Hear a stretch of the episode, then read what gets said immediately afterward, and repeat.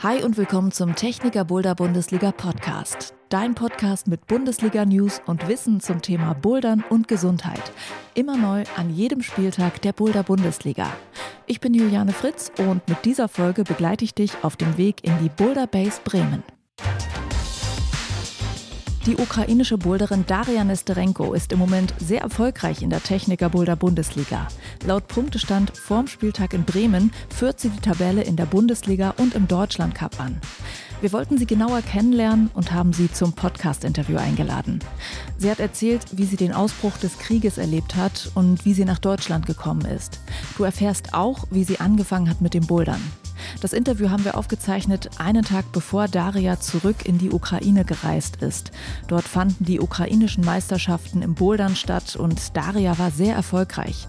Sie ist zum zweiten Mal Vizemeisterin im Bouldern geworden. Also nicht darüber wundern, aber im Interview sprechen wir noch darüber, dass Daria bisher einmal Vizemeisterin war.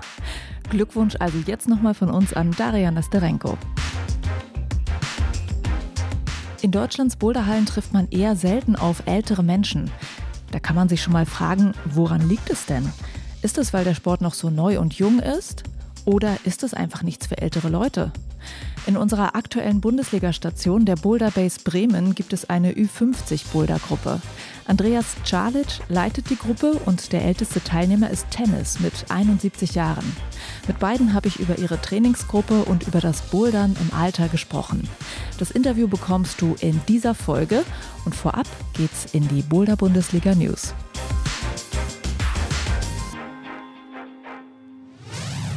Der letzte Spieltag der Saison 2022-2023 steht vor der Tür. Es geht in die Boulder Base Bremen ins Tabakquartier. Und es ist also das letzte Punktesammeln vom großen Finale angesagt. Und wir reden nochmal darüber, was im Moment wichtig ist bei der Techniker Boulder Bundesliga mit Jakob. Hallo. Hallo Juliane, ich grüße dich. Jakob, lass uns mal zusammen auf die Tabelle vielleicht direkt zu Beginn gucken. Kurz vor Bremen. Wer sind denn da gerade so die Anwärter fürs Finale oder die besten einfach im Moment? Super spannend. Bekannte und neue Namen sind mit dabei. In der ersten Liga Herren können wir uns höchstwahrscheinlich freuen auf Thomas Knab, Kai Födisch, Joshua Meiser, Philipp Dönche, Frederik Schäfer und Tobias Weber unter den Top 6 momentan. Aber das ist alles noch ganz, ganz knapp. Auch äh, andere Namen, Dorian Giesbrecht, äh, Jakob Schiefer, Thomas Wegmann, kennt man aus der Liga. Oskar Ponkratz, äh, kleiner Bruder von Hanna Ponkratz, die auch schon mal die Liga gewonnen hat, auf Platz 10 mit dabei. Relativ knapp und äh, die Herren sind aber schon sehr stark und sehr viel gereist. Bei fast allen sehen wir hier 10, 9 oder 8 Stationen. Es wird sich also nicht mehr allzu viel verändern, denn das ist ja bekannt, es gibt zwei Streichergebnisse in der Saison das heißt, die besten neun Ergebnisse, neun Stationen der Saison gehen in die Gesamtwertung mit ein. Da wird sich also vielleicht nicht mehr zu viel drehen, aber ich freue mich sehr, dass wir bekannte Namen auch aus der letzten Saison höchstwahrscheinlich im Finale wiedersehen werden und auch neue Namen, zum Beispiel den Kai aus Jena, auch aus meiner Heimathalle, ganz oben mit dabei. Da bin ich sehr gespannt, äh, wer sich am Ende durchsetzen wird und unter die Top 6 ins Finale kommen wird. Schauen wir weiter bei den Damen. Auch hier ganz spannendes Starterfeld. Daria Nesterenko auf dem ersten Platz mit acht Stationen, hätte sogar also noch eine Station, wo sie noch mehr Punkte sammeln könnte. Und auch gleichzeitig die Erstplatzierte momentan im Deutschland Cup Gesamtranking, also ganz klare Favoritin für das Finale. Auch ganz besonders auf dem zweiten Platz Olivia Kistmacher zwölf Jahre alt aus dem Mandala in Dresden. Mhm. Extrem starke junge Nachwuchsathletin und ich äh, bin sehr gespannt und hoffe sehr, dass wir sie dann im Finale auch anfeuern können. Außerdem Anna Kerkmann haben wir in der Liga schon mehrmals begrüßen können. Jasmin Schröder in Berlin das letzte Mal jetzt endlich auch mal im Deutschlandcup gesehen. Berfin Jung auf Platz 5 war ebenfalls letztes Jahr im Finale im Paradiespark mit am Start. Und die Charlotte Schiefer konnten wir auch schon in dieser Saison mehrmals im Deutschland Cup begrüßen. 16 Jahre aus Elwang, also auch ganz durchmischtes, buntes Starterfeld. Auch bei den Damen gibt es noch ein paar Teilnehmerinnen mit acht oder sieben Stationen und die haben noch die Möglichkeit, Punkte zu machen und sich auch zu verteidigen gegen die, die da vielleicht von hinten noch ranrutschen könnten. Ja. Dann switchen wir noch mal kurz zum Deutschland Cup rüber. Da haben wir ja auch bei den Damen direkt einen schon bekannten Namen, den wir eben schon gesehen haben. Richtig. Daria Nesterenko ganz vorne, liegt momentan neun Punkte vor der lieben Stascha Geo. Ich bin gespannt, ob sie in Bremen mit am Start sein wird. auch noch Chance auf das Gesamtranking. Äh, den ersten Platz hat bei den Damen die Helene Wolf mit einem zweiten und einem ersten Platz. Müsste sich jetzt mit einem ersten Platz äh, vor Daria schieben können, aber auch nur dann, wenn Daria im Finale nicht fit sein sollte und nicht mindestens auf Platz 2 landet. Ansonsten bei den Herren ist wirklich noch alles offen. Hier ist auf dem ersten Platz der gut bekannte Jan Hoyer mit einem zweiten und einem ersten Platz. Die Herren hatten jetzt doch die Angewohnheit, sich einen ersten Platz mal abzuholen und danach den Rest äh, auf der Couch zu verbringen und lediglich zuzuschauen. Die haben also Christoph Schweiger, Linus Ratz, Yannick Floe, Moritz Welt, Yannick Nagel sich alle schon mal einen ersten Platz abgeholt. Und sollte jemand von denen auch äh, jetzt in Bremen nochmal mit am Start sein, haben sie auf jeden Fall beste Chancen im Deutschland Cup Gesamtranking auf dem ersten Platz zu landen und sich damit die Wildcard für das Finale zu holen. Genau, das war der Blick auf die Tabelle und du hast es schon gesagt, ja, es geht aufs Finale zu. Was sollten wir denn zum Finale noch wissen? Beziehungsweise gibt es so Sachen, die jetzt äh, gerade sehr oft gefragt werden? Wenn die äh, Zuhörer und Zuhörerinnen diesen Podcast hören, werden sie es wahrscheinlich schon mitbekommen haben. Ich sitze gerade noch an den letzten Grafiken, die wir dann am Abend dieser Aufnahme veröffentlichen werden. Es geht zum Finale nach Jena in den Paradiespark. Wir versuchen es noch professioneller, noch größer, noch spektakulärer aufzubauen. Wir werden eine Qualifikationsrunde, Halbfinalrunde im Plan B hier in Jena haben. Und anschließend geht es dann abends gegen 18 Uhr in den Paradiespark an einer spektakulären Außenwand mit äh, mehreren tausend Leuten im Publikum, die die zweite und erste Liga anfeuern. Vielen Dank da auf jeden Fall auch an alle für eure Geduld. Ähm, so ein Finale ist ein extremer Aufwand, sowohl organisatorisch als auch finanziell. Und da müssen wir natürlich schauen, dass wir das auch gestemmt bekommen. Fast alles Geld, was wir irgendwie über die Liga reinbekommen, stecken wir auch wieder zurück in den Sport rein. Und äh, ja, das Finale ist ein Riesending und da wollten wir natürlich auch sicher gehen, dass wir da keine Zusagen machen, die wir dann am Ende wieder ändern müssen. Deswegen hat es ein bisschen gedauert und ich danke euch ganz herzlich für die Geduld und äh, ich hoffe, das Warten wird sich gelohnt haben. Kannst du vielleicht ein, zwei Sachen schon nennen, die ihr dieses Jahr größer, besser, neuer, anders macht? Also die Bühne wird ein Stückchen größer und es, dadurch, dass wir jetzt ein kleines bisschen mehr Vorlauf auch haben als letztes Jahr, gibt es bei den Gastrogelegenheiten ein bisschen mehr Auswahl als beim letzten Mal. Äh, ich denke, wir können mit einem deutlich größeren Publikum auch nochmal rechnen. Okay. Und äh, der Deutschland Cup endet ja im Prinzip in Bremen. Es ist der letzte Deutschland Cup. Was passiert da denn am Ende eigentlich?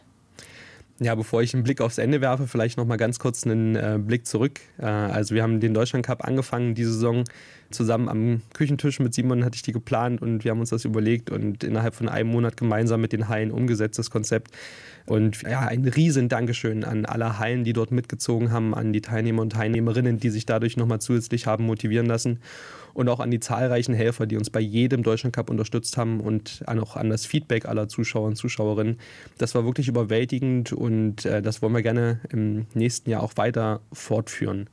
Und im nächsten Jahr auch ein bisschen größer und nochmal anders aufführen, was es genau für Änderungen geben wird. Darüber werden wir dann in der Folge vom Finale nochmal reden. Mhm. Was jetzt auf jeden Fall der Stand ist, ähm, ja, wir werden den letzten äh, Deutschland Cup in Bremen feiern und äh, da wird sich dann entscheiden, wer die Wildcard bekommt.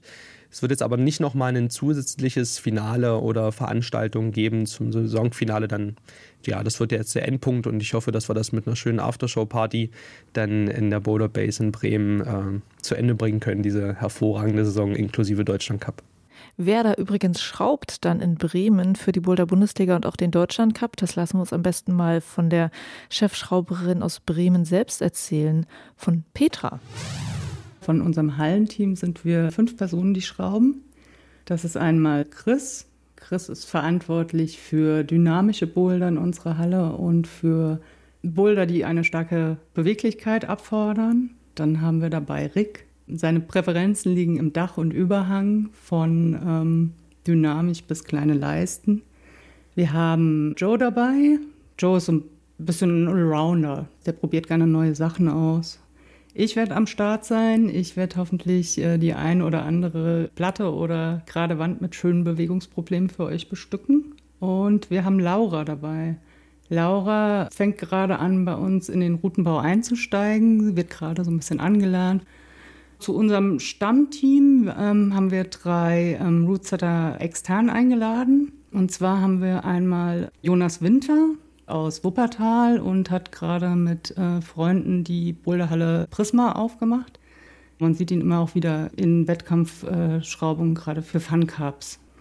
Dann haben wir Lars Bell, ein DRV-Routenbauer, nationaler Routenbauer, der auch viel im äh, DRV-Wettkampfgeschehen unterwegs ist, auch Chefschraubpositionen da begleitet. Als dritte Person haben wir Simon Knitter. Simon Knitter ist aus Norddeutschland, ist im Raum Hannover unterwegs. Ein bisschen im Begriff aus dem Bereich des Ninja Warriors. Da war er so einer der ersten aus dem Boulder- oder Kletterbereich, die da den Fuß in die Tür gestellt haben und ziemlich erfolgreich unterwegs waren. Okay, Jakob, das ist also jetzt das Schrauber- und Schrauberinnen-Team äh, in Bremen, kurz einmal mhm. vorgestellt von Chefschrauberin Petra. Und wir gucken jetzt nochmal in die Zukunft, in die nächste Saison. Der Plan für die kommende Saison. Welche Hallen sind denn nun wirklich mit dabei? Ja, an dieser Stelle bitte Trommelwirbel einblenden. es geht los in Wuppertal im Prisma, eine ganz neue und wirklich wunderschöne Bodehalle. Weiter geht's in Düsseldorf im Superblock, ganz in der Nähe von Wuppertal und dementsprechend haben wir dort auch unseren ersten Doppelspieltag der Saison. Nur eine Woche später, also nach Wuppertal in Düsseldorf, geht es weiter. Wir reisen durch die Republik anschließend nach Hamburg ins Flash. Weiter geht's ins Element Boulders in Kassel. Dort fahren wir in der aktuellen Saison schon und da freue ich mich sehr drauf. Ebenfalls eine bekannte Halle anschließend in Hannover, die Beta. Dort fahren wir dieses Jahr nochmal mit der niedersächsischen Boderliga auch unterwegs. Dann gibt es eine ganz äh, kleine und ganz frische neue Halle. Da freue ich mich sehr drauf und bin da sehr gespannt. Das ist die Boderwerft in Werder. Leider hat es mit Berlin als Station nicht geklappt. Keine Halle konnte uns dann eine Zusage geben. Wir freuen uns aber in Werder bei Berlin äh, mit der Boderwerft auch eine ganz äh, gemütliche äh, Station anbieten zu können. Dann reisen wir weiter durch den Osten. Es geht nach Leipzig ins Onyx und diesmal lasst uns die Daumen drücken, dass es klappt. Mhm, der Henrik, der Chef und der Jost, die haben mir da zugesichert, das sollte auf jeden Fall klappen. Ebenfalls eine ganz neue Halle, also nach der Boulderwerft und dem Onyx sind wir dann zu Gast im Boulderdrom in Radebeul bei Leipzig. Und da ist der Fabian Ludwig, auch sehr bekannt in der Boulder-Szene, hat äh, das äh, Brightside in Berlin mit aufgebaut, war dort lange aktiv und hat jetzt bei Dresden in ein ganz dort lokal sehr berühmte Großraumdisco, ein ganz altes Teil, eine Bodehalle reingebaut, sieht extrem fancy, mal ganz, ganz anders aus. Da freue ich mich sehr drauf. Ich freue mich sehr drauf, alle wieder einzuladen in die Heimat der Bodo-Bundesliga nach Jena ins Plan B. Anschließend geht es weiter in den Süden nach Ingolstadt. Auch in der Schwerkraft-Bodehalle waren wir bereits zu Gast. Ebenso in Nürnberg im Steinbock. Und jetzt könnten manche vermuten, oh, das waren ja elf Hallen, aber wir wollen noch mehr Bundesliga für euch anbieten und deswegen geht es zum Ende der Saison noch weiter nach Reutling ins Bodehaus. Ebenfalls eine ganz frische neue Halle, ganz tolle Wandfarbe, sieht total klasse aus. Schaut da auf der Webseite vorbei. Und wir werden die Saison beenden im Steil in Karlsruhe in der Heimathalle unseres Ligaschraubers Peter Schwab, äh, Emily Gerhardt, Julius Westphal, hier die beiden Hallenchefs, äh, auch sehr freundliche Leute, die motiviert sind und Lust drauf haben, die Liga dort nach Baden-Württemberg zu bringen. Wir sind also wirklich überall in Deutschland verteilt. 13 Stationen das erste Mal. Damit haben wir darauf reagiert, dass ähm, häufig als Wunsch kam, nicht mehr so weit fahren zu müssen. Okay, ja, 13 Hallen sind jetzt eigentlich mehr zu fahren, aber wir bleiben bei den neuen Stationen, die für die Gesamtpunktzahl am Ende relevant sind. Von den 13 Stationen gibt es vier Streichergebnisse. Ihr könnt euch also wirklich ziemlich flexibel aussuchen, wo ihr hinfahren möchtet und äh, dadurch Fahrtwege deutlich einsparen. Und ich hoffe, dass es sehr, sehr viele Leute motiviert, an der Liga teilzunehmen und sich davon überzeugen zu lassen, dass äh, das eine tolle Veranstaltung ist. Wir freuen uns darauf, auch weiterhin mit dem Deutschland Cup äh, durch die Republik reisen zu können. Was da die genauen Termine sind und wie es am Ende aussehen wird, das besprechen wir dann nochmal in der nächsten Folge. Okay, also das Thema Deutschland Cup, da gibt es noch was zu erzählen. Dann jetzt erstmal in die Themen dieser Folge rein. Und Jakob, ähm, die Daria Nesterenko, die wir über die wir gerade schon geredet haben, weil sie im Moment äh, die Rankings anführt. Die ist auch in dieser Folge zu Gast und ähm, ja, mit der würden wir dann auch gleich reinstarten in diese Folge. Danke dir fürs Gespräch. Gerne, ich wünsche euch ganz viel Spaß.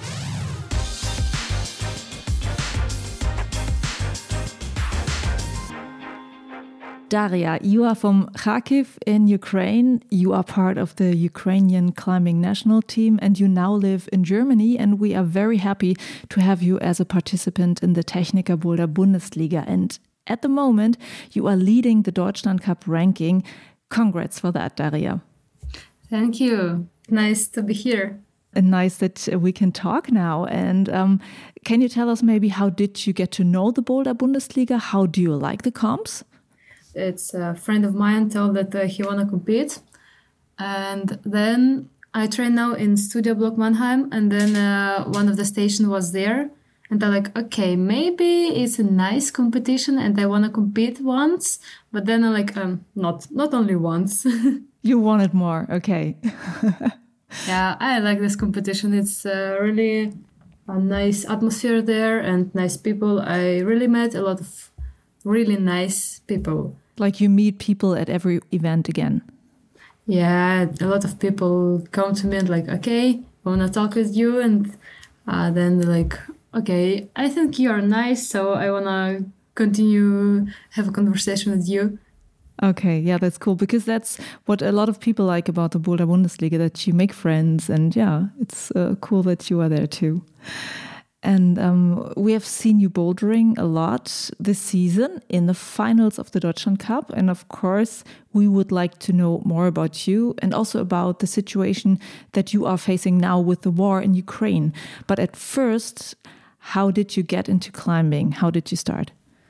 Oh, it was totally random thing. My mother ran the office and I just have walk around and then I saw the thing uh, they show direction and I like okay I want to go there. I don't know what it is but I want to go there. And when I go in it was a climbing gym. And uh, before I never know that it's a sport or something like this. I just saw it a few times in the park but I never think that it's sport actually. But when I saw it I like okay I think I fall in love. And then I just buy a abonement for it and start climbing Okay, when was that? You are 20 now, and how many years ago was that? In April, it will be six years. What would you say? Um, how was your way to becoming as good as you are today? Like I said before, I just fall in love with it. Before, I never uh, try any sports, but I always was so like a monkey in childhood. You know, I always climbed in the trees and other stuff so when I saw that it's a sport, I like, okay, I need it. And I start training just from start. So I don't use it like a hobby or something like this. I just start training. Ah, okay. So you got very serious from the beginning. Like, oh, I want to have more. I want to become stronger. Yeah, I really start to like it, like from first training, and yeah. That's cool. Um, and you are now a competition climber, and you have been to several IFSC Youth Cups and to the last IFSC Youth World Championships, where you placed 12th in the combined discipline. I also tried to find out about how you performed at Ukrainian nationals, but it's really hard to find information about that. And a lot of things that I found were in Ukrainian and hard to read for me.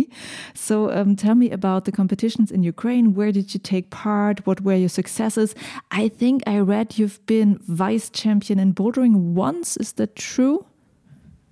Uh, yeah, I was vice champion in bouldering and two times I take third place.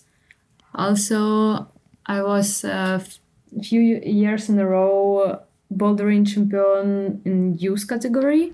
And the last year when I compete in Ukraine in youth category, I also won uh, three uh, rank. It was uh, combined lead and bouldering. Also, I'm competing in uh, Ukrainian Boulder Cup, and I won it uh, three years in a row. That's a lot. Try to do my best. yeah. And can you describe the Ukrainian bouldering scene for us? Is bouldering a popular sport in Ukraine, or do people go rope climbing more? And maybe you can compare it to what you've seen in Germany now, because in Germany, bouldering has become very popular. Uh, yeah, but I can say that uh, in Ukraine, climbing it's not so popular sport. If you ask somebody, can you say what is climbing? Uh, they're like, uh, it's alpinism it's totally not popular sport but now it's getting better and better because it started to open some nice boulder gyms uh, with nice boulders because i'm training all my life in like kind of spray wall i guess whereas uh, climbing holds on the wall without any boulders so you can just make your boulders for yourself mm. So this is uh, what you find uh, and where you train on, and uh, you don't really have the possibility to train on like World Cup like boulders. Yeah, we haven't so much possibilities to train it because um, in Ukraine, it's not so much climbing gyms. Like you can see it in Germany.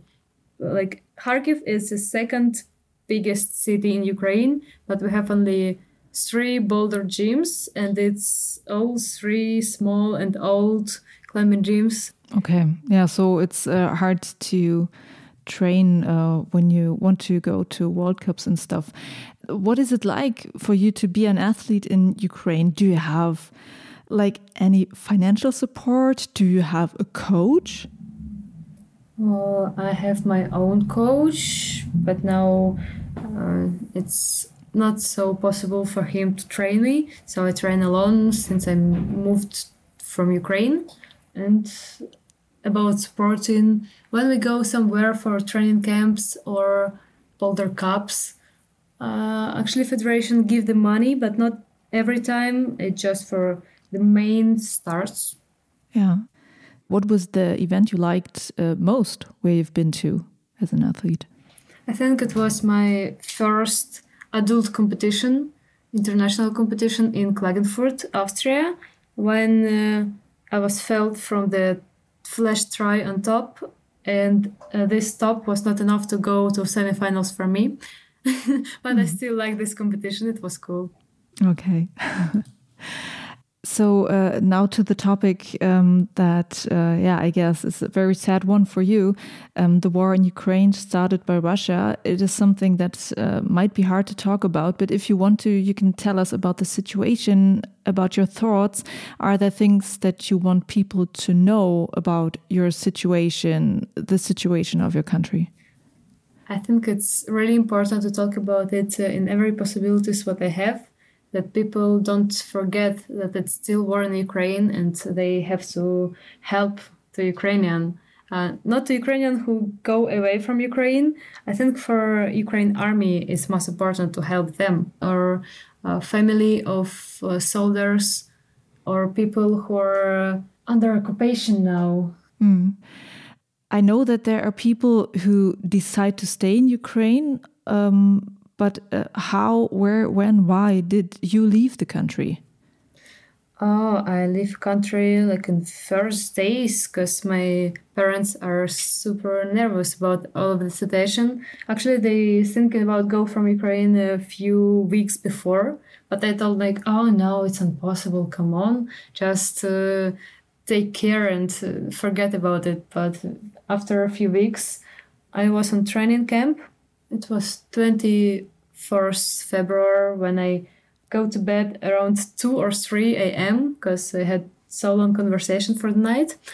And then at 5 I hear uh, I wake up from the call of my father and he go like okay it's war start you have to take all your stuff and go down as fast as possible i will pick you up we go direction to poland uh, but it was so so uh, horrible when um, my mother also was uh, in Kharkiv at the same time, and uh, she wake up from the bombing.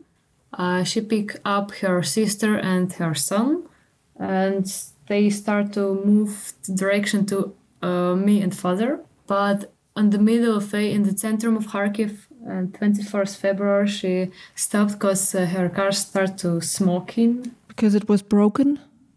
Uh, yes, in repair centrums they make mistakes and forget to fix some details. Mm-hmm. It was horrible because it was no connection with us. It was a lot of uh, cars. We can't move to there. It was so so much cars, so it was no possibilities to take them, and it was six hours between us. So uh, even if we'll try, it will take so long time.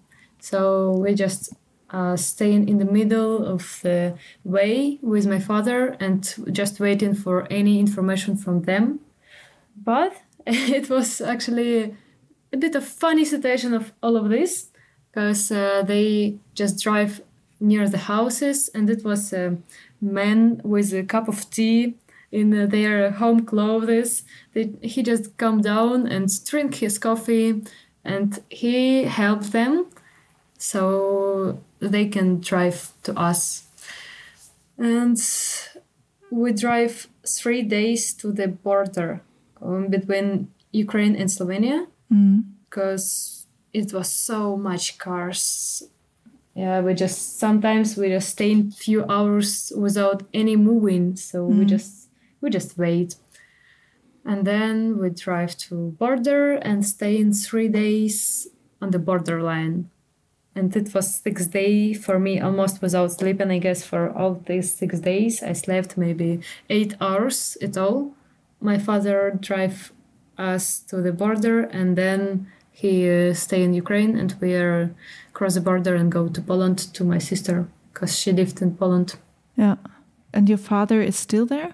Yeah my father is in ukraine. He's making a lot of a really important thing for Ukraine and Ukraine army.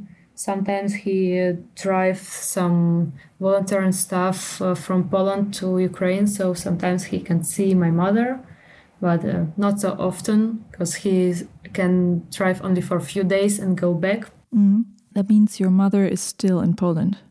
Yes, she's still in Poland. Okay. And uh, how and uh, did you get to Germany then? So you decided on your own to go to Germany? I was in Poland with uh, my family, with sister and mother. And in one day, I like, okay, I want to visit my friends in Germany and train a bit before the competitions. And I just go to Germany and stay there for already 10 months. but I had closes like for two weeks because uh, I'm planning to stand, uh, stay here only two weeks yeah. and then go back to Poland. But then a friend of mine uh, helped me.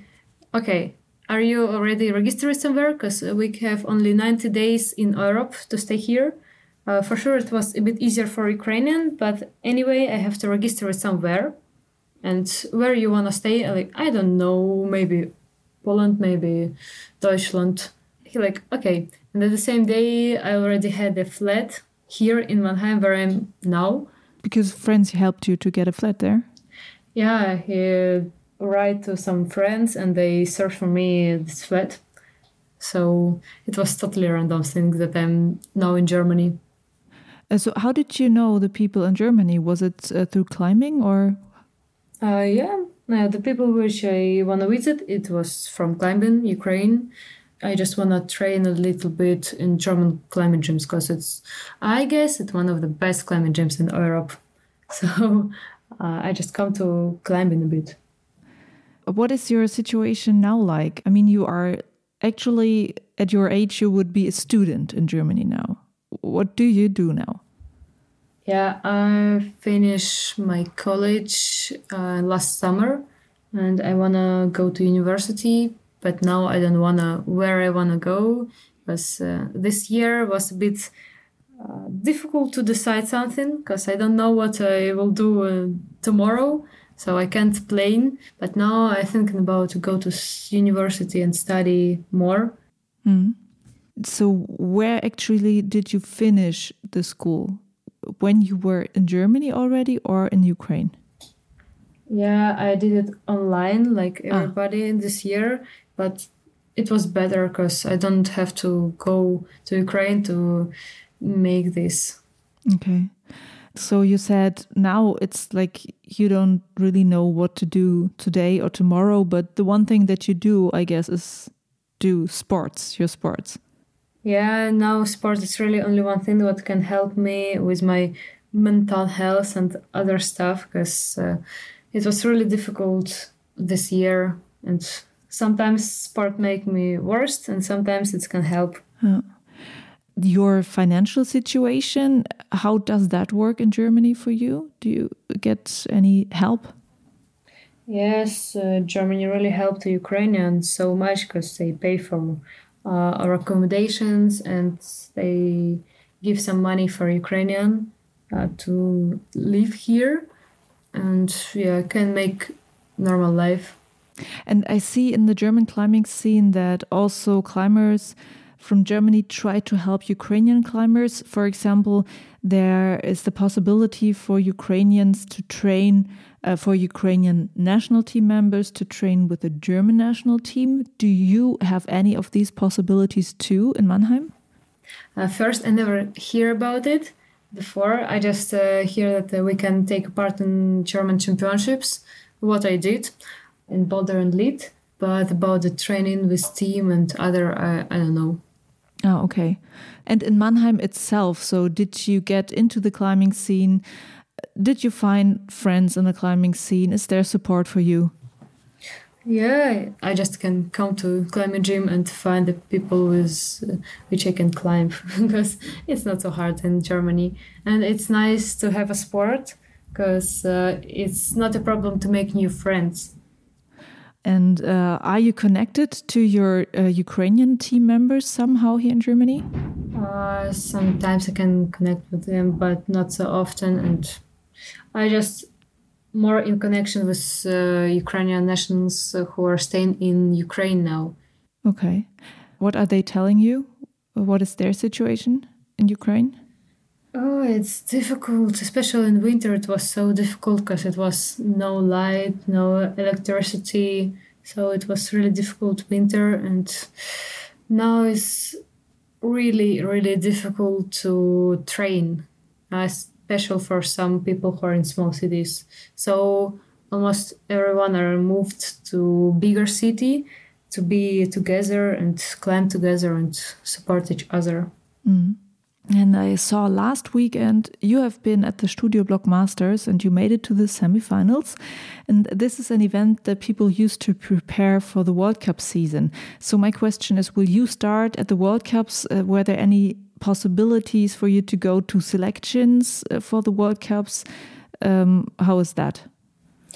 Yeah, this year I finally back to official competition.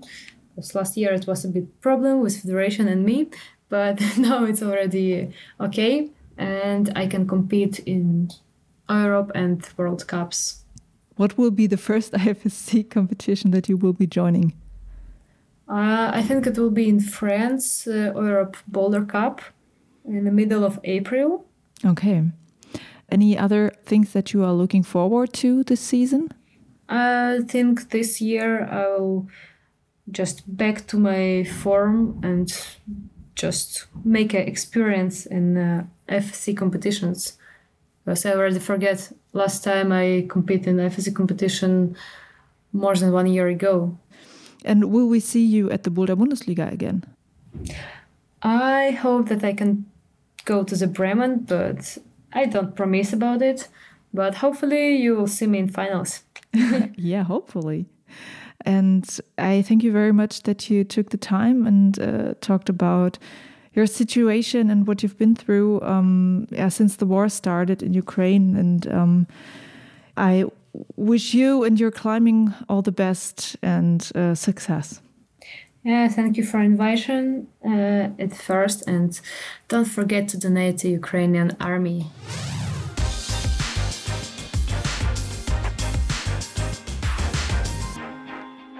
Andreas Czalic ist Bouldertrainer in der Boulder Base Bremen und hat dort eine besondere Trainingsgruppe, eine Ü50-Gruppe, wobei in der Gruppe auch Menschen Ü70 unterwegs sind. Und vielleicht ist es komisch, dass man das so besonders findet.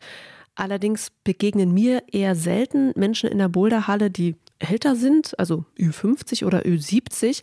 Und ich bekomme auch ab und zu Fragen von Hörerinnen und Hörern, die äh, was wissen wollen zum Thema Bouldern im Alter, wie lange kann man das machen und so weiter und so fort. Und Andreas, deshalb reden wir über deinen Kurs zusammen auch mit einem Teilnehmer aus der Gruppe mit Tennis. Hallo ihr beiden. Hallo. Hallo. Ich würde natürlich am Anfang gerne ein bisschen was zu eurem Background wissen äh, und ich freue mich, dass ihr mit dabei seid. Andreas, vielleicht erstmal zu dir. Wie bist denn du zum Klettern und zum Bouldern gekommen? Also, wie bin ich zum Bouldern gekommen? Tatsächlich habe ich eigentlich schon so als Student gedacht, das könnte was für mich sein. Ich kann mich noch entsinnen, hier in Bremen, da gibt es so einen Sportpark, da gibt es so einen künstlichen Felsen. Und als ich da zum ersten Mal dran vorbeigelaufen bin und Leute habe klettern sehen, richtig Seilklettern war das, dachte ich, boah, das wäre vielleicht mal was für mich. Aber wie das Leben manchmal so spielt, im eigenen Bekanntenkreis war niemand, der das gemacht hat. Niemand hat mich mitgenommen. Bremen selbst ist weit weg von irgendwelchen richtigen Wänden, wo man klettern kann bis schließlich dann äh, meine Freundin interessanterweise einen VHS-Kurs gemacht hat zum Bowlern. Da habe ich dann gesagt, boah, das wollte ich immer schon mal machen tatsächlich. Und vor gut zehn Jahren, 2012, da war ich dann zum ersten Mal in der, in der Kletterhalle, in der Bowlerhalle hier in Bremen. Und sofort mit den allerersten Griffen wusste ich, das ist mein Sport. Das hätte ich schon vor 20 Jahren anfangen sollen. Und wie kam es dann, dass du dazu gekommen bist, jetzt diese Ü50-Gruppe zu trainieren? Also ich bin in verschiedensten Bereichen tätig, wo ich Wissen weiter vermittle. Äh, das mache ich auch beruflich.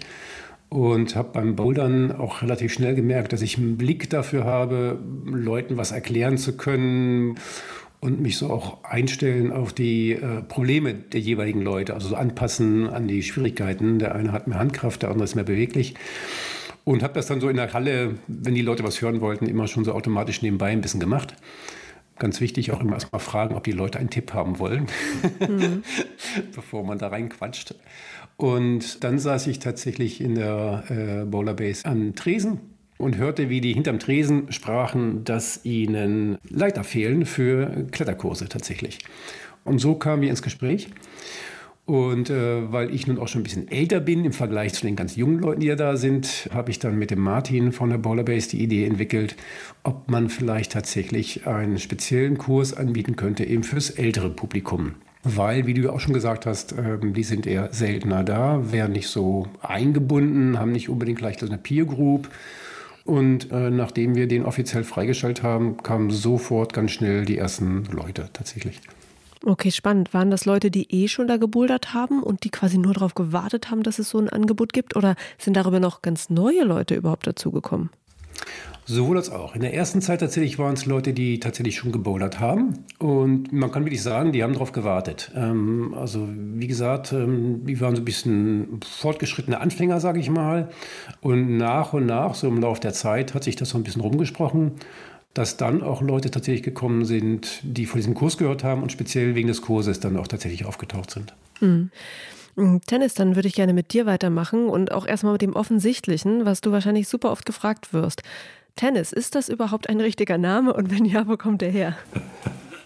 Ja, das ist ein richtiger Name. Der schreibt sich mit einem N, nicht mit zwei N.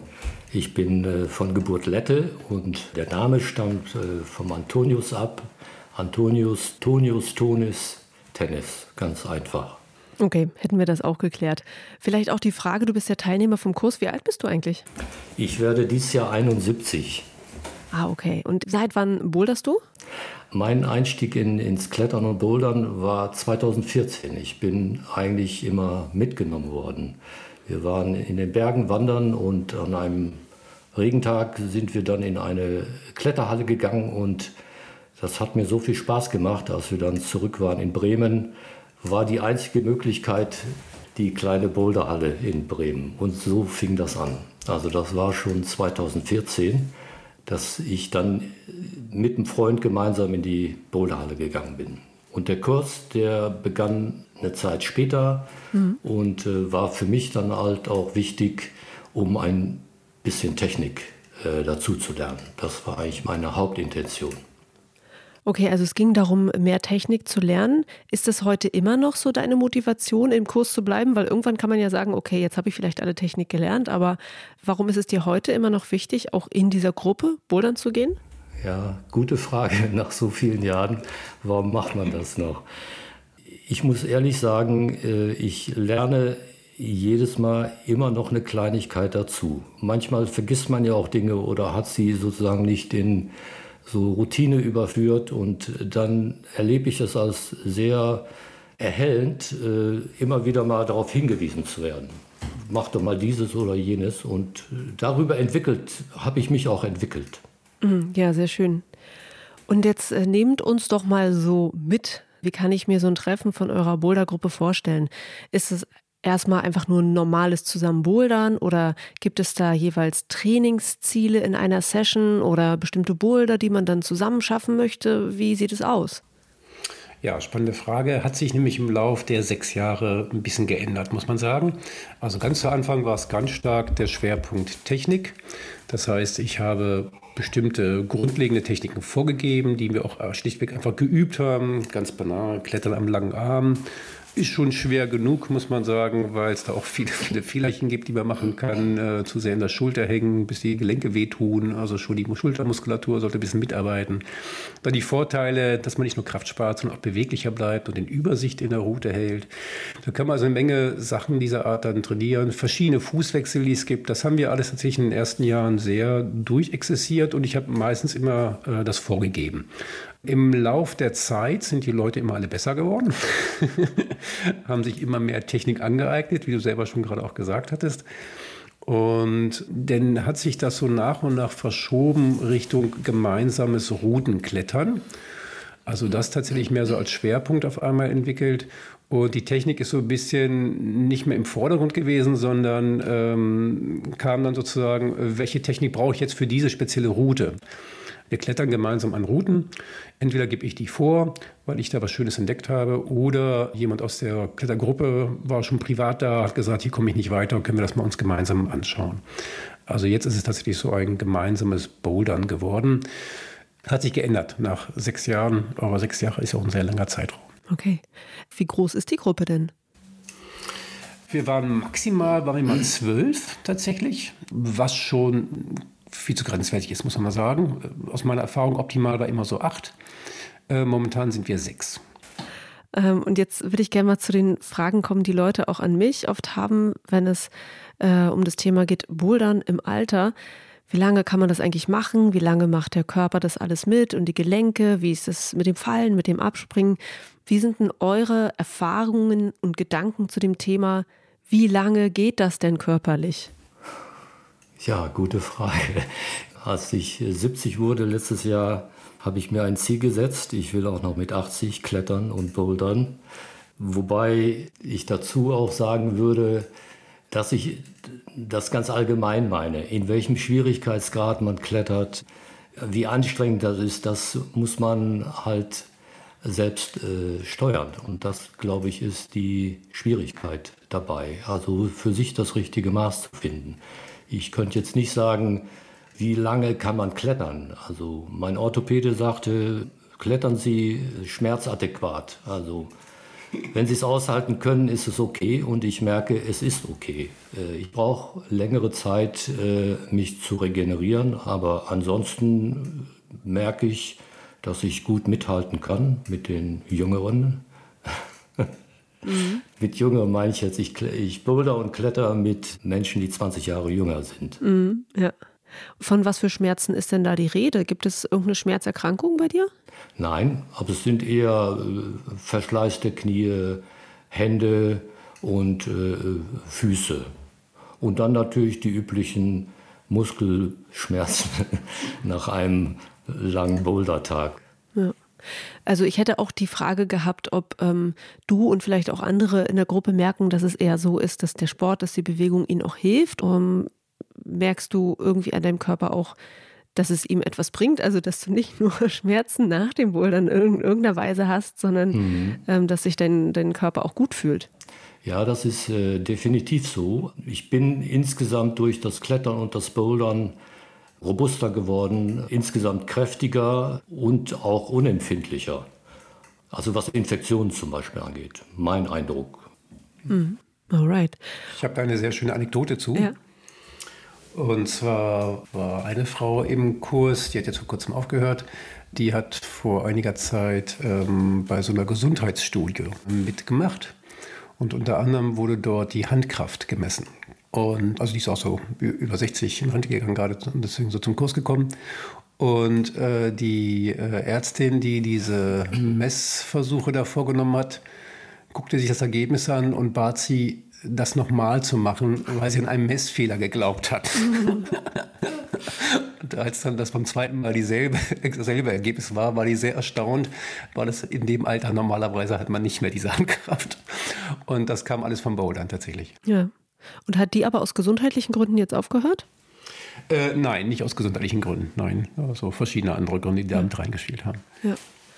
Und ich höre halt, wie gesagt, auch manchmal, dass äh, Leute im Alter dann vom Bouldern eher zum Seilklettern überwechseln, weil sie das Fallen vermeiden wollen. Ist das etwas, was ihr auch merkt, dass Leute dann irgendwie abwandern zum Seilklettern oder passiert sogar manchmal das Umgekehrte, dass Leute überhaupt nur bouldern oder vom Seilklettern zum Bouldern kommen, auch im Alter? Wie ist denn dieses Verhältnis? Vom Bouldern äh, wegen des Fallens oder wegen der Sorge zu fallen zum äh, Klettern zu wechseln, das habe ich persönlich in meinem Umfeld noch nicht erlebt. Also es ist eher die Neugier auf die große Wand, äh, auf das andere Klettern. Ähm, das ist eigentlich das, was ich erlebe. Mhm. Und äh, was mich ja auch nochmal interessieren würde, ist, wie ist eure Einschätzung? Ist der moderne Routenbau in den Boulderhallen, wie ihr es das jetzt in Bremen kennt, vielleicht ja auch aus anderen Hallen, ist es etwas, was es älteren Menschen gut ermöglicht, diesen Sport überhaupt anzufangen, weiterzumachen, also um wirklich teilzuhaben? Ja, eine sehr schöne Frage, wie ich finde, denn ähm, bei uns jetzt im Kurs habe ich mal ganz viel Wert darauf gelegt, dass wir sicherer klettern. Das ist eigentlich das A und O weswegen wir eigentlich auch eher das statische Klettern äh, vermitteln und nicht so sehr die dynamischen Züge. Und das moderne Klettern ist natürlich auch sehr stark dynamisch orientiert, muss man sagen. Und das geht ab einem gewissen Alter einfach nicht mehr. Wir können da keine Sprünge machen, wir können da nicht durch die Gegend fliegen, um irgendwie einen riesen kleinen, äh, kleinen Griff zu erwischen, dergleichen mehr. Also wenn das zu stark in diese Richtung gehen sollte, dann sind tatsächlich ältere Leute einfach raus. Das muss man so sagen. Aber die Auswahl ist immer noch groß genug. Also jetzt tatsächlich persönlich habe ich nicht den Eindruck, dass wir da irgendwie beschränkt werden. Es gibt Routen, die wir auch nicht machen können. Das gilt aber für andere Routen, die ohnehin schwer, zu schwer sind, äh, auch so und habe jetzt bisher nicht den Eindruck, dass uns das hindert. Aber vielleicht kann Tennis aus seiner Sicht da noch ein bisschen mehr zu sagen. Mhm. Also im, im Prinzip äh, würde ich das auch bestätigen, was Andreas sagt. Also äh, im Tabakquartier, da äh, sind auch Wettbewerbsboulder, äh, an die traue ich mich persönlich auch nicht unbedingt dran. Wenn da ein Seil runterhängen würde und ich gesichert wäre, würde ich mir das auch zutrauen. Aber so frei in sowas äh, Schwieriges reinzuklettern, das möchte ich nicht mehr, weil ich möchte eigentlich nicht von oben runterspringen. Hm. Also ja, es ist ja gut, dass einfach die Auswahl groß ist und dann da äh, jeder für sich was finden kann.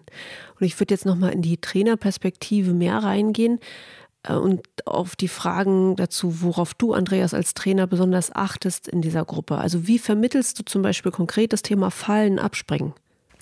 Ja, wir haben tatsächlich dazu ein paar Übungen gemacht. Und jetzt, wo wir darüber reden, erinnert mich daran, ich muss auch diese Übung wieder mal einführen, weil wir sie lange nicht gemacht haben. Wir haben mit einem Ball zum Beispiel gearbeitet, uns auf so einen Gummiball gesetzt und dann so rückwärts fallen lassen, um dann dementsprechend irgendwie auf den Rücken das abzurollen und auch vor allem ja zu lernen, dass man nicht mit den Händen nach hinten diesen Reflex, den man ja automatisch hat, wenn man hinfällt, dass man die Hände rausstreckt. Wenn man das aus äh, zwei Meter Höhe macht und dann runterfällt, dann hat man, wenn man Pech hat, beide Handgelenke gebrochen. Also auch diesen Reflex abzutrainieren, sondern eher sozusagen sich zusammenzurollen, nach hinten wegzurollen, die Energie auf diese Art und Weise wegzukriegen ist ein Thema, was äh, viel zu selten, glaube ich, thematisiert wird, wobei du vielleicht einen besseren Überblick hast über das, was so in Deutschland passiert. Da würden andere Trainer, glaube ich, auch sagen, habe ich in anderen ja. Gesprächen auch schon gemerkt. Ja, ja okay. Also tatsächlich, ähm, da kann man ja auch Leute aus anderen Sportarten mit rüberziehen. Ich denke da, zum Beispiel an äh, Kampfsportarten, Judo oder sowas. Die müssen ja auch alle irgendwie das Fallen lernen. Da kann man sich eine Menge Tricks vielleicht abgucken, dergleichen. Mhm. Was ich von vornherein eben, hatte ich eben schon erwähnt, also das sichere Klettern ist bei uns der Vorderpunkt. Wir machen eher so dieses alte, klassische Dreipunkt-Klettern, sag ich mal, und eben nicht das sehr dynamische. Also immer gucken, dass man schön stabil in der Wand steht, dass man viel Druck auf den Füßen hat. Und auch, und das ist auch das Schöne auch an dieser Gruppe, wenn man merkt, es wird zu komisch, es sein zu lassen. Also keine unkontrollierte Bewegung oben in drei Meter Höhe zu machen, bei der man gar nicht sicher ist, ob man diesen Griff dann noch festhält, sondern dann lieber äh, den Rettungsgriff links nehmen und wieder runterkommen und nicht um jeden Preis diese Route schaffen wollen. Und das finde ich auch sehr gut in der Gruppe. Das stimmt einfach die Chemie. Es äh, guckt einen auch keiner komisch an, wenn man das nicht geschafft oder so. Und äh, so ein bisschen Konkurrenzdenken hat man ja bei jüngeren Leuten dann schon mal so im Blick. Ja, ich will die Route vor dem anderen schaffen, gleich mehr.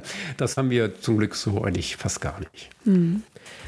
Ich sage dazu auch ganz gerne, äh, die Route wird ja in zwei, drei Wochen wieder abgeschraubt. Und was hat man davon, wenn man sozusagen sich verletzt und äh, dann wartet man lieber auf die neue Route. Das ist total richtig, ja. Welche Trainings- und Technikthemen sind dann in dieser Gruppe noch besonders nachgefragt? Würdest du sagen, das ist sehr unterschiedlich von dem, was zum Beispiel jüngere äh, Menschen in solchen Trainingsgruppen wissen wollen? Nein, prinzipiell würde ich sagen, gibt es gar nicht so einen großen Unterschied. Was natürlich klar ist, die Kraft ist nicht so wie bei jungen Leuten oder zumindest in bestimmten Bereichen nicht oder sie geht schneller weg. Und auch die Beweglichkeit ist im Alter natürlich meistens so ein bisschen eingeschränkter. Oder es gibt kleine Macken, was Tennis auch schon erwähnt hat, dass das Knie vielleicht nicht mehr ganz so mitmacht ähm, oder die Hand auch nicht mehr voll zuhalten kann die ganze Zeit da sind dann so Dinge, dass man tatsächlich dann bestimmte Techniken einfach irgendwie vielleicht anders vermitteln muss oder guckt, dass man eine B-Lösung findet, wenn eben nicht mehr die Fähigkeit da ist, sich so voll übers Knie rüber zu bewegen und dann doch immer den richtigen Druck auf den Fuß zu kriegen, weil das Knie an der Stelle schon zu sehr meckert. Dann gilt es immer sozusagen einen Plan B zu entwickeln. Da muss man auch gegebenenfalls immer eine kleine individuelle Lösung finden. Mhm. Was, was würdest du sagen, wie ist die Erwartungshaltung der Teilnehmenden in dem Kurs? Ist das irgendwie anders als zum Beispiel bei Menschen in jüngeren Trainingsgruppen? Gibt es da andere Vorsätze, andere Ziele? Ich glaube nicht, dass das vom Alter abhängt, äh, welche Ziele man hat. Aber in der Tat, die Ziele sind teilweise sehr verschieden. Also manche wollen auf jeden Fall den Boulder schaffen, koste es, was es wolle, mit Kraft und Einsatz. Und anderen genügt es halt, wenn sie diesen Boulder teilweise schaffen und äh, damit sind sie dann auch zufrieden. Ich persönlich möchte den Boulder gerne schön schaffen und äh, habe aber nicht unbedingt den Anspruch, bis oben hinzukommen, wenn es nicht geht. Mhm, ja. Ja, muss ich natürlich sagen, ich freue mich natürlich immer, wenn äh, mein ältester Kletterteilnehmer eine Route schafft und danach dann irgendwie ein 20-Jähriger kommt und der verkackt. so ein bisschen Scharanfreude ist natürlich dann immer da. Nein, einfach weil man dann sieht tatsächlich, wie viel Technik hilft. So, ne?